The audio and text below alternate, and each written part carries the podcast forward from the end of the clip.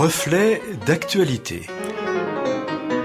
Une approche chrétienne de l'actualité de la semaine.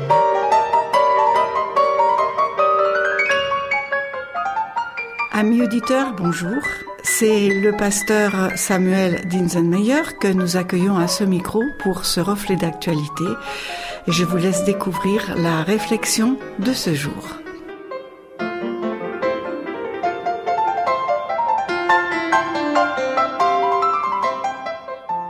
Bonjour, cette chronique s'appelle Reflet d'actualité et en toute logique, je vais vous parler d'actualité.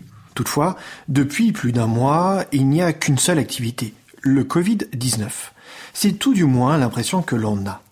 Alors, j'ai cherché à pouvoir parler d'autre chose pour porter nos regards sur autre chose. Bien sûr, je considère que cette situation est importante, qu'elle nous préoccupe, nous inquiète, nous questionne, aujourd'hui et pour le futur. J'aimerais donc vous partager une partie de mon actualité qui peut-être pour certains d'entre vous fait aussi partie de votre actualité. J'ai la chance d'habiter une maison avec un jardin. Et, comme euh, vous l'avez certainement remarqué, c'est le printemps.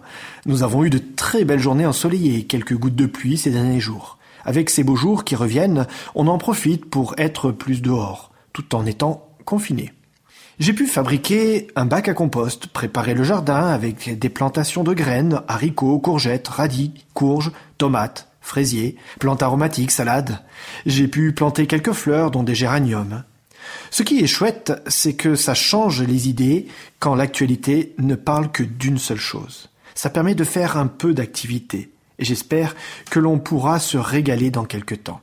Faire le jardin n'est plus seulement le privilège de ceux qui ont du terrain autour de leur maison.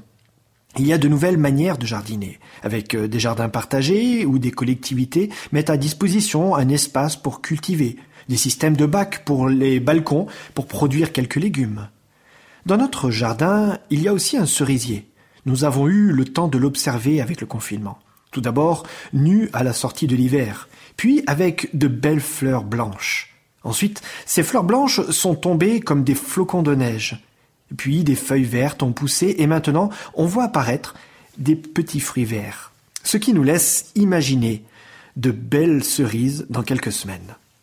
Dans ce cerisier, nous avons installé une cabane à oiseaux fabriquée par ma fille. Quand on fait cela, on espère toujours que des oiseaux viennent à faire leur nid.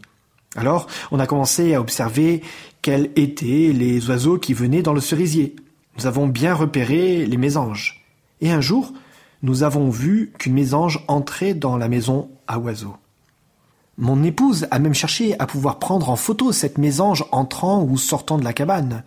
Nous avons alors découvert qu'un nid avait été fabriqué, avec huit œufs à l'intérieur. Depuis quelques jours, quand on s'approche silencieusement du cerisier, on peut même entendre de petits cris d'oiseaux. L'objectif de cette chronique n'est pas de vous raconter la vie de ma famille dans son jardin. Mais je trouve qu'en prenant le temps d'observer la nature, on peut y apprendre beaucoup de choses. D'ailleurs, on met actuellement en avant qu'avec cette période de confinement, dans de nombreux endroits, la nature est en train de reprendre ses droits. Tout cela me fait penser à plusieurs textes dans la Bible où les différents auteurs s'inspirent de la nature. Dans le psaume, celui qui suit les préceptes de Dieu est comparé à un bel arbre planté près d'un cours d'eau, par exemple. Jésus aimait raconter des histoires en lien avec la nature. On trouve de nombreuses paraboles dans lesquelles Jésus parle de graines plantées, soit dans différents terrains, soit avec des mauvaises herbes. En effet, il y a beaucoup à apprendre de la nature. Je pense en particulier, et pour faire malgré tout le lien avec l'actualité, au texte de Matthieu 6, verset 26. Regardez les oiseaux, ils ne sèment pas, ils ne moissonnent pas, ils ne mettent pas de récolte dans les greniers, et votre Père qui est dans les cieux les nourrit. Vous valez beaucoup plus que des oiseaux. Et au verset 28 et 29, le texte nous dit Observez les fleurs des champs, regardez comme elles poussent, elles ne filent pas et elles ne tissent pas. Pourtant, je vous le dis, même Salomon, avec toute sa richesse, n'a jamais eu de vêtements aussi beaux qu'une seule de ses fleurs. Ces paraboles sont là dans un discours sur l'inquiétude et sur ce qui est important et nous préoccupe dans nos vies.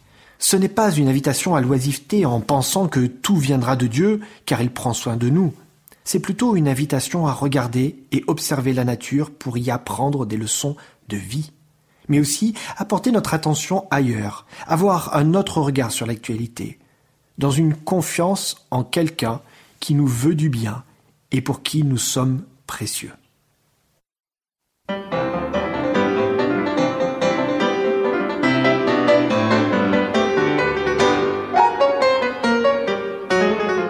Merci au pasteur Samuel Dinsenmeyer pour cette réflexion.